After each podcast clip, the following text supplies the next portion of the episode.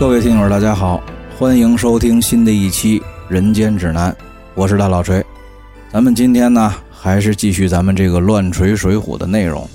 上次呢，咱说到这个李英归顺梁山入伙，扈三娘呢无奈嫁给了王英，这个梁山寨上啊就张灯结彩的给王英还有扈三娘办这场喜事儿。这众人呢正在和王英的喜酒，就有这个山下朱贵酒店的小喽啰上山来报，说山下呀有一伙客人经过，兄弟们拦住了这伙客人，正要动手做生意的时候，这伙客人里头呢。有一个人声称自己是郓城县里的都头，姓雷名恒。朱贵头领呢，现在已经把这位雷都头请到了酒店里头喝酒招待。这个宋江和晁盖一听是雷恒到了，马上就起身下山迎接。刚到山下呢，朱贵就已经把雷横送过了金沙滩。这个宋江跟晁盖一见是雷横到了，马上就施礼参拜。雷横呢，则是伸手相搀。宋江和晁盖。把雷横接进了聚义厅之后呢，那自然又是一番的杀牛宰羊、摆酒宴款待。期间呢，雷横这才说起自己啊，这趟是郓城县里派往东昌府公干，回来的时候呢，经过了梁山脚下，碰上了山上的喽啰拦路，无奈之间才提起了自己的名字。朱贵头领这才把自己请到了酒店。本来呢是没打算上山打扰的。没想到这个朱贵兄弟呢，已经派人上山报告了，所以呢，这才惊动了朝宋二位首领。当时啊，这个宋江又问起了朱仝的情况，得知这个朱仝现在已经升任了郓城县的两牢阶级，混的那是相当的不错。酒过三巡，菜过五味之后呢，宋江又委婉的劝说雷横入伙。雷横呢，则是推脱说自己家中老母年事已高。要在母亲膝前尽孝，等老母亲百年之后，自然会来投奔梁山。宋江呢，听了也只得作罢。这个酒宴之后呢，众人就把雷横送下了山。凡是当初跟这个生辰纲抢劫案有关的头领，各自啊都送了很多的金银财物给雷横。晁盖、宋江等人呢，把雷横送过了金沙滩，一直送上了大路，这才互相告别。众人回山。这个晁盖和宋江还有吴用呢，又做了详细的工作部署，无非就是增设山脚下东西南北四处作为情报站的酒店，把这个众头领分拨山寨各处带兵把守，巩固防御工事，打造盔甲兵器，缝制旗号帐篷，制造水中战船，建设房屋仓库等等的日常事务。咱放下这个梁山上头一派忙碌的景象不提。单说这个雷横辞别了宋江、晁盖等人，带着这个梁山众头领赠送的一大包金银财物，就回到了郓城县的家中。见过了母亲之后呢，换了衣服，又到县衙门见了郓城县令，交割了回复的公文，在家里头休息了一两天，又开始了每天正常的到衙门里头打卡上班。这一天呢，在县衙门东街上。遇到了这个郓城县里头街面上混的李小二，俩人呢就闲聊了几句。这个李小二啊就提起来说，郓城县里红灯区新添了一个叫做白秀英的歌妓，色艺双绝。这个人呢是从东京汴梁来的，那弹唱歌舞可是样样的精通。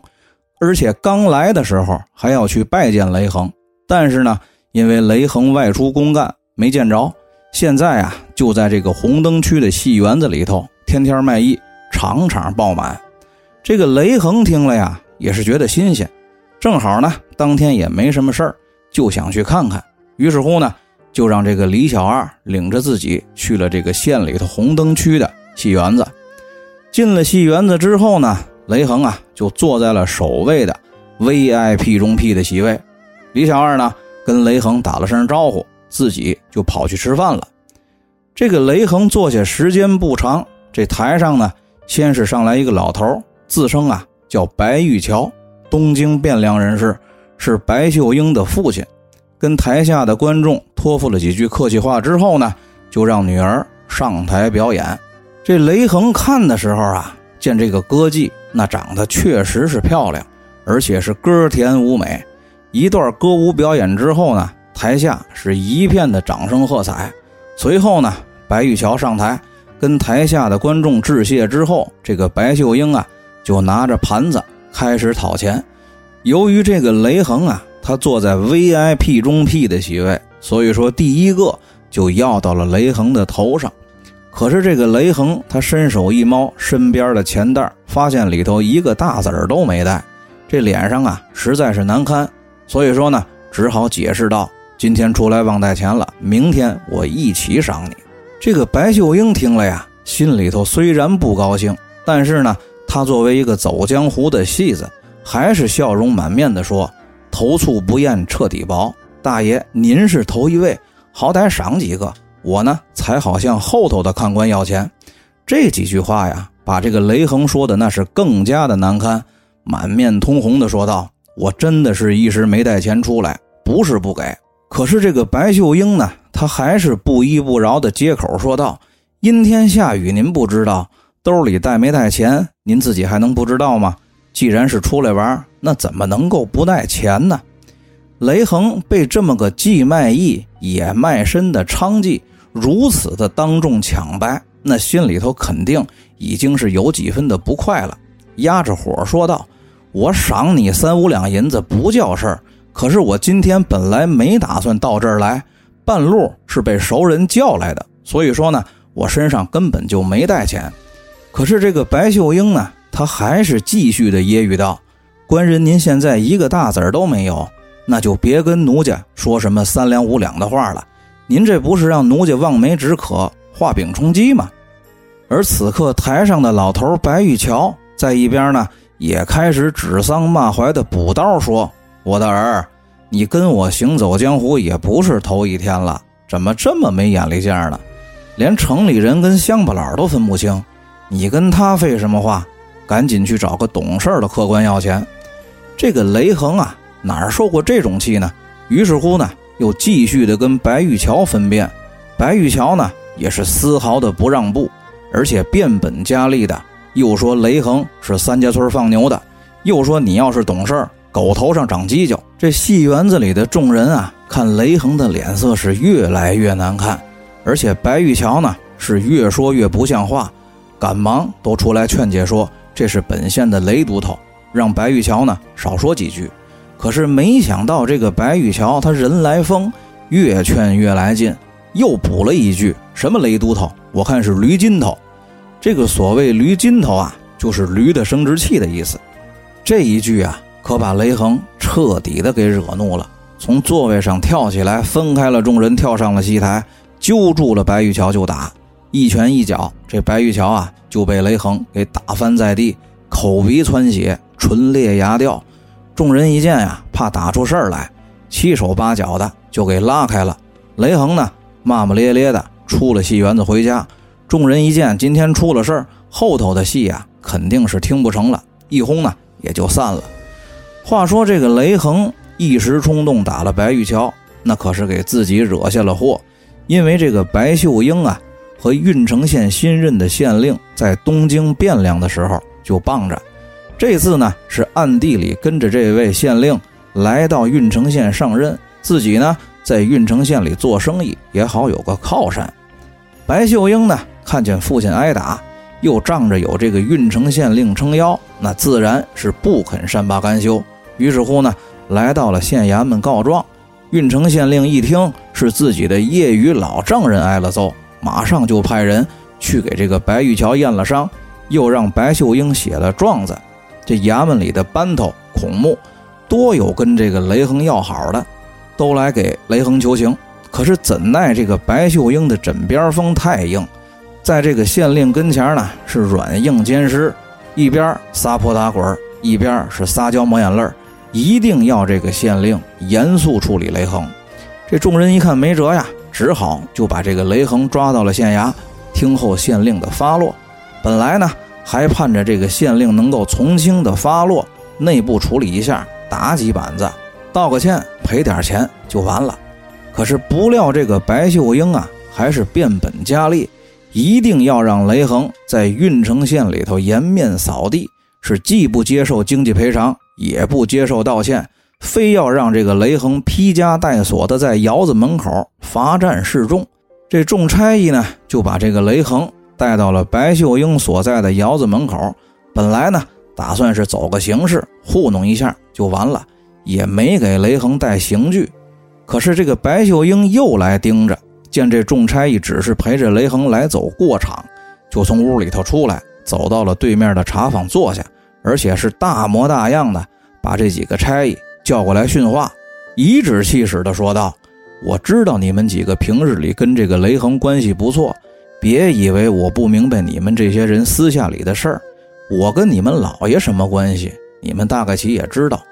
给不给这个姓雷的带刑具？你们哥几个自己掂量着办。”白秀英这一番话呀，说的这几个差役是面面相觑，哥几个心里头也知道这婊子的枕边风实在是硬。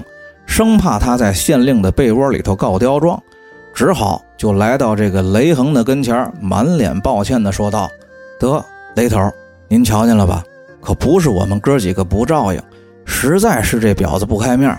您要不委屈委屈，咱好歹把这王法带上点说着呢，就要在街上给雷横带刑具。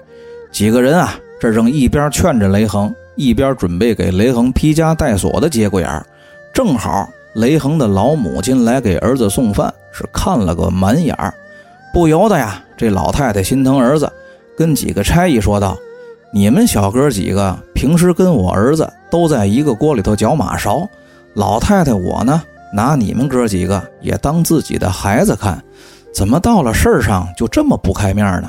谁还没个马高凳短的时候？那别人的钱财就这么好使吗？”几个差役听了老太太这番话呢。也是很尴尬，眼睁睁的这头是平时关系都不错的同事，那头呢是县太爷的姘头，哪边都得罪不起，只好呢就跟这个老太太解释道：“我的老娘，您刚来不知道，不信您问问这左邻右舍，我们哥几个带雷头过来的时候，压根儿就没给他带刑具。本来呢寻思着好歹在这儿糊弄一下就得了。”可是没想到这姓白的婊子不依不饶，他那个枕边风呢还特别硬，回头在县太爷被窝里头一吹，我们哥几个准得挨板子。我们哥几个为雷头挨几板子，那倒不叫事儿，怕就怕呀，这个新来的县太爷把我们吃饭的差事给下了。我们这也都是拖家带口，上有老下有小的，还指望着这份差事养家糊口呢。这雷老太太。听了这几个差役这番话，心里头明白是实话，又见这几个差役呢也确实为难，于是乎呢也就不再埋怨他们，自己呢一边骂着衔接，一边就去替儿子解绳索。这个白秀英呢在街边的茶坊里听见这个雷老太太嘴里不干不净的骂衔接，又看见他去替雷横解绳索，就从茶坊里头走出来骂道：“你这老奴才刚才说什么？”怎么敢私动国家的王法？雷老太太此刻呀，一见白秀英还嘴，正一肚子气儿没地儿撒呢，指着白秀英就骂道：“你这千人骑，万人压，乱人入的骚母狗，还有脸骂我？我老人家今天就解了，就算运城知县今天在这儿，他也不能把老太太我怎么样。这俗话说呀，矬人面前别说短话，和尚面前呢，别骂驴徒。”那妓女面前就别骂骚货。这个白秀英她本来就是个娼妓，被这个雷老太太当街这么骂，哪里还受得了？仗着自己年轻啊，伸手就把这个雷老太太推了个趔趄，紧接着又赶上一步，左右开弓抡圆了，就开始打雷老太太耳光。这个雷横呢，又是个孝子，此刻看见老母亲被打，那是气急败坏，哪里还按耐得住？于是乎呢，手里拎着刚打开的刑枷，使足了气力，照着这个白秀英的脑袋就拍，一下呀就把这个白秀英打的是脑浆崩裂，当场死亡。这围观的众人跟众差役见出了人命，就押着这个雷横来到县衙门里头报案。见了县令之后呢，说清楚了事情的来龙去脉。雷横呢，一力承担，供认不讳。这县令虽然说恨雷横，因为保护母亲打死了自己的姘头，倒也没有为难雷老太太，让这老太太取保候审，当场就放回家了。又让这个县里的仵作等人去现场勘验、收敛了尸首，写了供状，就把这个雷横收在了监狱里。这件事儿啊，咱得分析分析。咱先说雷横，雷横这个人呢，从一出场，施耐庵先生就给他定了人设。他呢是郓城县里打铁匠人出身，开过舂米的作坊，又干过杀牛的屠户，还设局开赌。虽然说仗义。但是没提疏财，而且呢，这个人还心狭量窄。说白了呀，这个雷横其实就是郓城县里的一个社会大哥，跟富户出身、仗义而且又疏财的朱仝形成了一个对比。在这个施文斌任职郓城县令期间呢，他看中了雷横和朱仝在郓城县里的社会影响力，收编了雷横和朱仝。其实呢，这个行为。可以看作是小范围的招安，把这个雷横作为他恩威并施政策当中的威，他们俩呢是利用的关系；而对于郓城县里的社会名流朱仝来说，则是合作的关系。他呢代表了施文斌恩威并施政策当中的恩。那么这个雷恒和街溜子李小二一起去郓城县里红灯区看白秀英直播，那真的是忘记带钱了吗？我觉得呀。雷恒根本就没有带钱的习惯。从前文书里头写，他在东西村破庙里头抓到了刘唐，不往衙门里送，而是先往晁盖家里带。到了晁盖家里呢，又吃又喝，临走呢还拿了晁盖十两银子，就能看得出来，这个雷横呢，至少在郓城县范围内，平常的吃吃喝喝，应该是用不着花钱的。所以说呢，在雷横看来，我堂堂的郓城县公安局雷副局长，来红灯区看你一个走江湖、卖艺又卖身的姚姐直播，我那是给你脸了。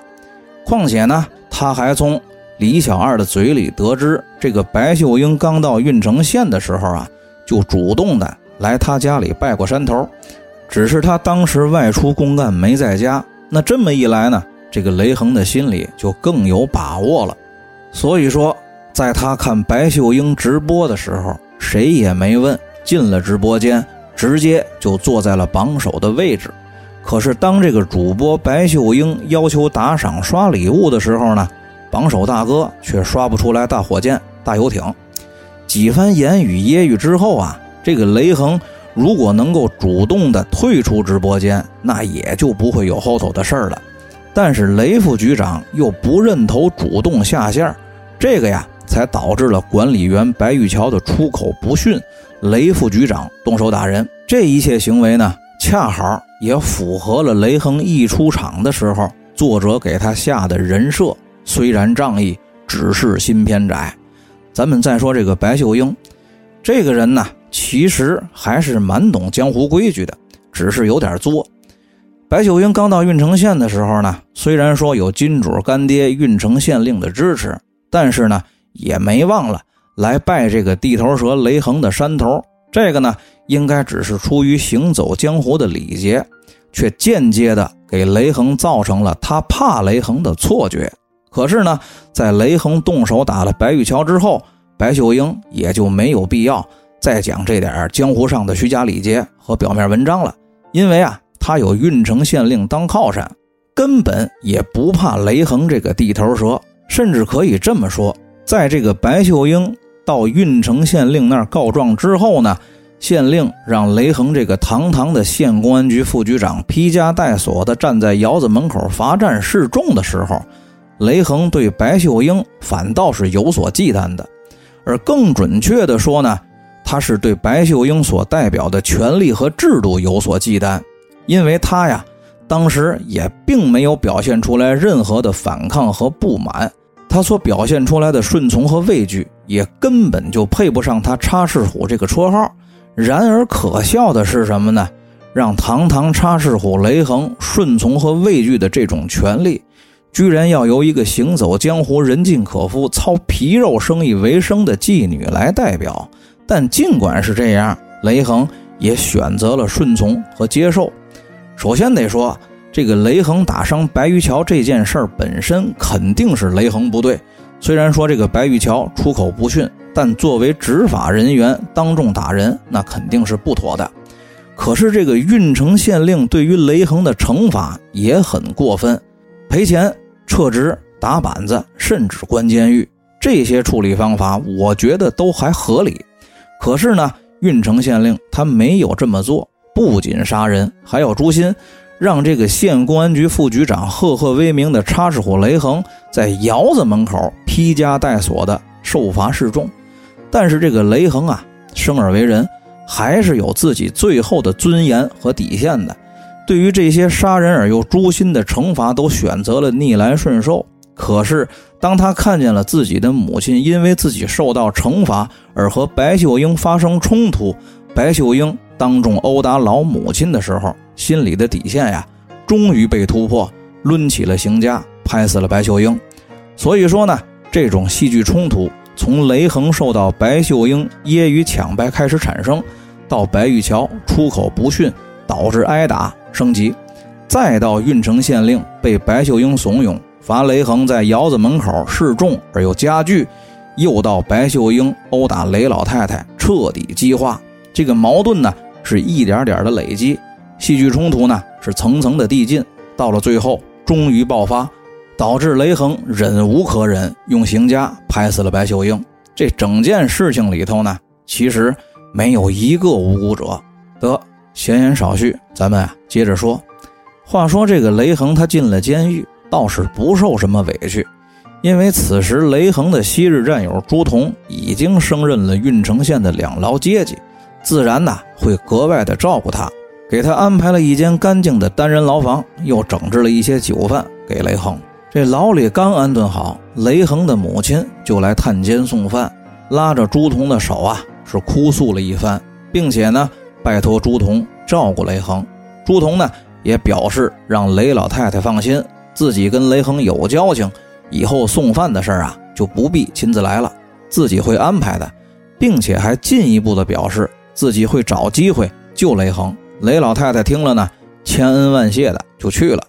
这话呢虽然是这么说，可是这个朱仝寻思来寻思去，都没想出来能够救雷横的办法，又到处托人在这个县太爷面前说情。只是啊，一来这个郓城县令恨雷横，打死了自己的姘头，不肯善罢甘休；二来呢，这个白玉桥死了女儿，就等于没了摇钱树，天天的在衙门里闹腾。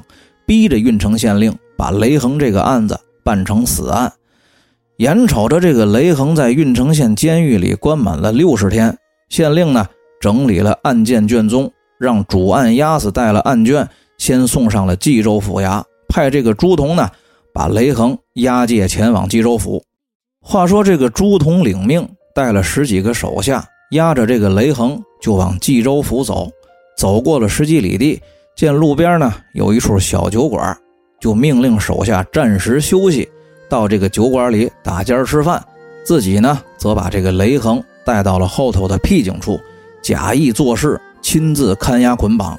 趁众人不注意，就开了雷横的枷锁，跟雷横小声说道：“兄弟，你赶紧走，回家接上老娘，连夜逃命去。这儿的官司呀，由我替你盯着。你可能还不知道，咱们知县老爷。”因为你打死了他的姘头，心中记恨，一定要把你这案子办成死案。如今送到州里，知府大人判下来，我估计你肯定活不了。但是我把你放了，那只是失职，没有死罪。我家里头呢，上无父母，下无儿女，而且我家里头用钱也比你方便点白玉桥要是再闹，我赔钱呢也赔得起。你呀，赶紧走，别跟我废话，现在就走，快走！这个雷横听了呀，是感恩不尽，也没多说什么，趴在地上给朱仝磕了个头，说了一句“大恩不言谢，哥哥容图厚报”。这个雷横说罢呀，爬起身来就从酒馆的后门逃走了，回到郓城县家里头接了母亲，收拾了金银细软，投奔梁山坡，就入伙去了。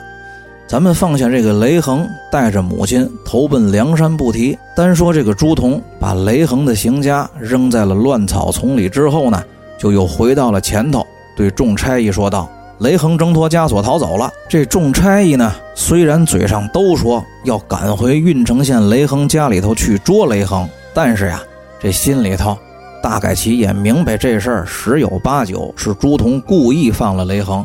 一帮人呢吵吵嚷嚷，雷声大雨点小的就往郓城县里赶。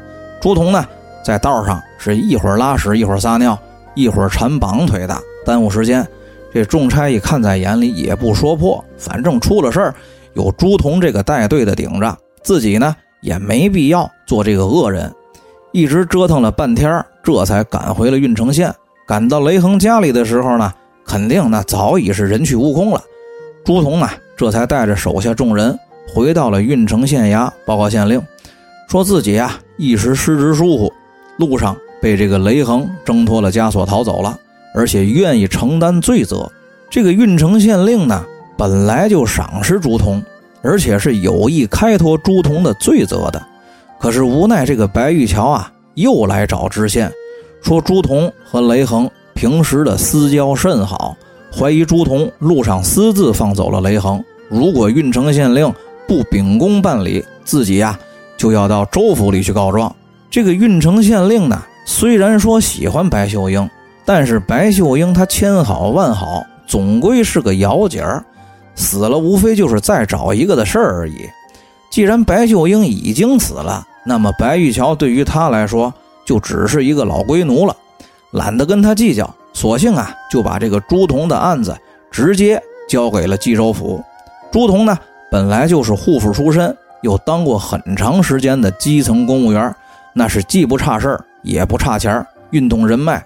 上下花钱打点买通了这个官司，这白玉桥一个背井离乡、无权无势无靠山的老王八头，那肯定也奈何不了朱仝。这冀州府尹呢，随便的就把这朱仝问了一个渎职失察的罪名，象征性的打了二十板子，发配沧州牢城营了事儿。朱仝呢，跟着两个押送的公差辞别了家人，一路就往沧州而来。路上呢。无非就是饥餐渴饮，小行夜宿八个字儿，非止一日就到了沧州府。两个押送的公差把朱仝带到了沧州知府衙门，递交了公文，领了回复的文书，辞别了朱仝，回城不提。单说朱仝呢，见过了沧州知府。沧州知府一见朱仝，长得是相貌堂堂，面若重枣，五柳长髯，就跟关羽似的，心生喜爱，吩咐手下呀。到沧州牢城营里送信儿，说要把郓城县新到的配军朱仝留在知府衙门里头使用，不用去牢城营报道了。于是乎呢，朱仝自此就留在了知府衙门听候差遣。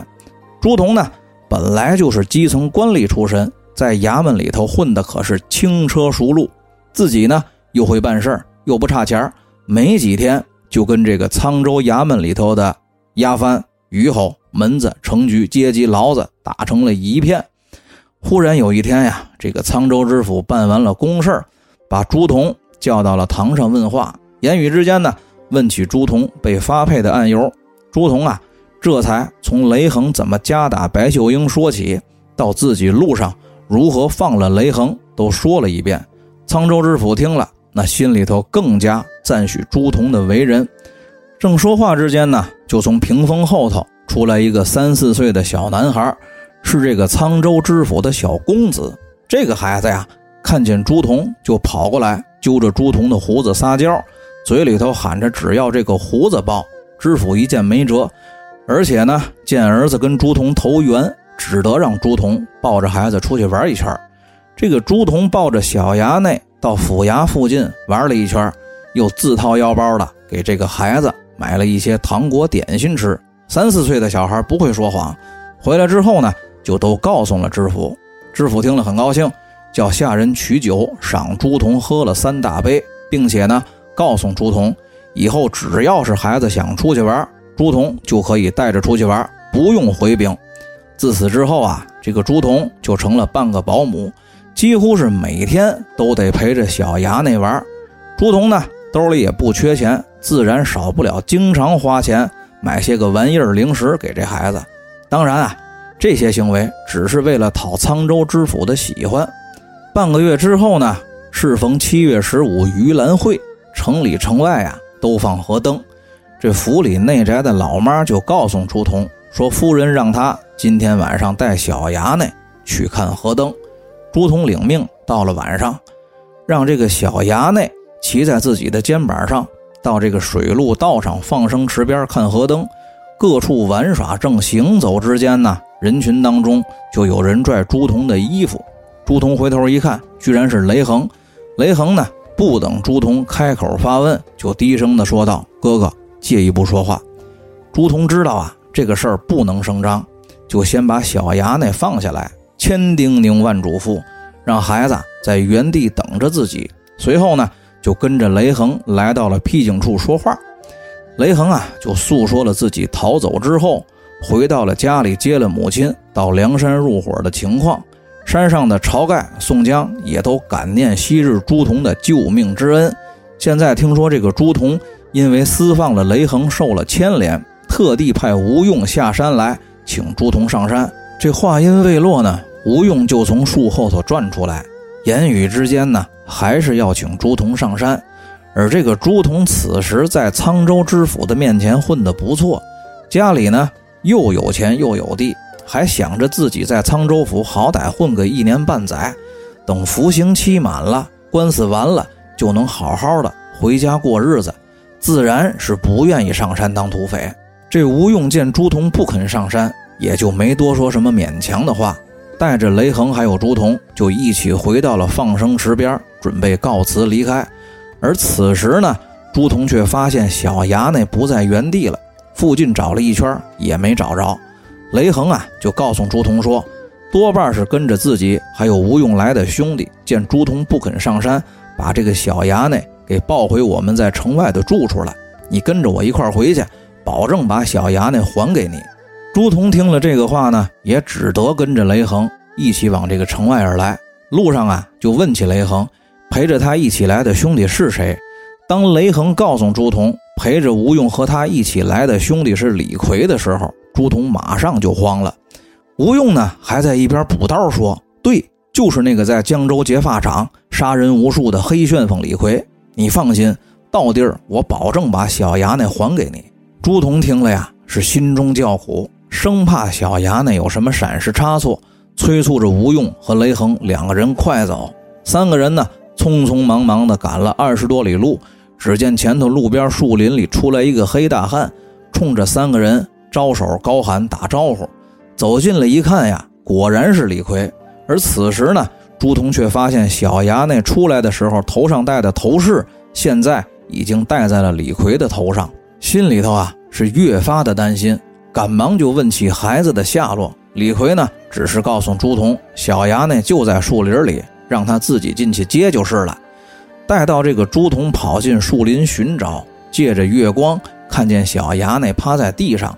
走近了，伸手去抱的时候，才发现这孩子的头啊，已经劈成了两半这朱仝见了呀，无论是从心理上还是生理上，都接受不了，顿时悲愤交加，从树林里冲出来就要找李逵拼命。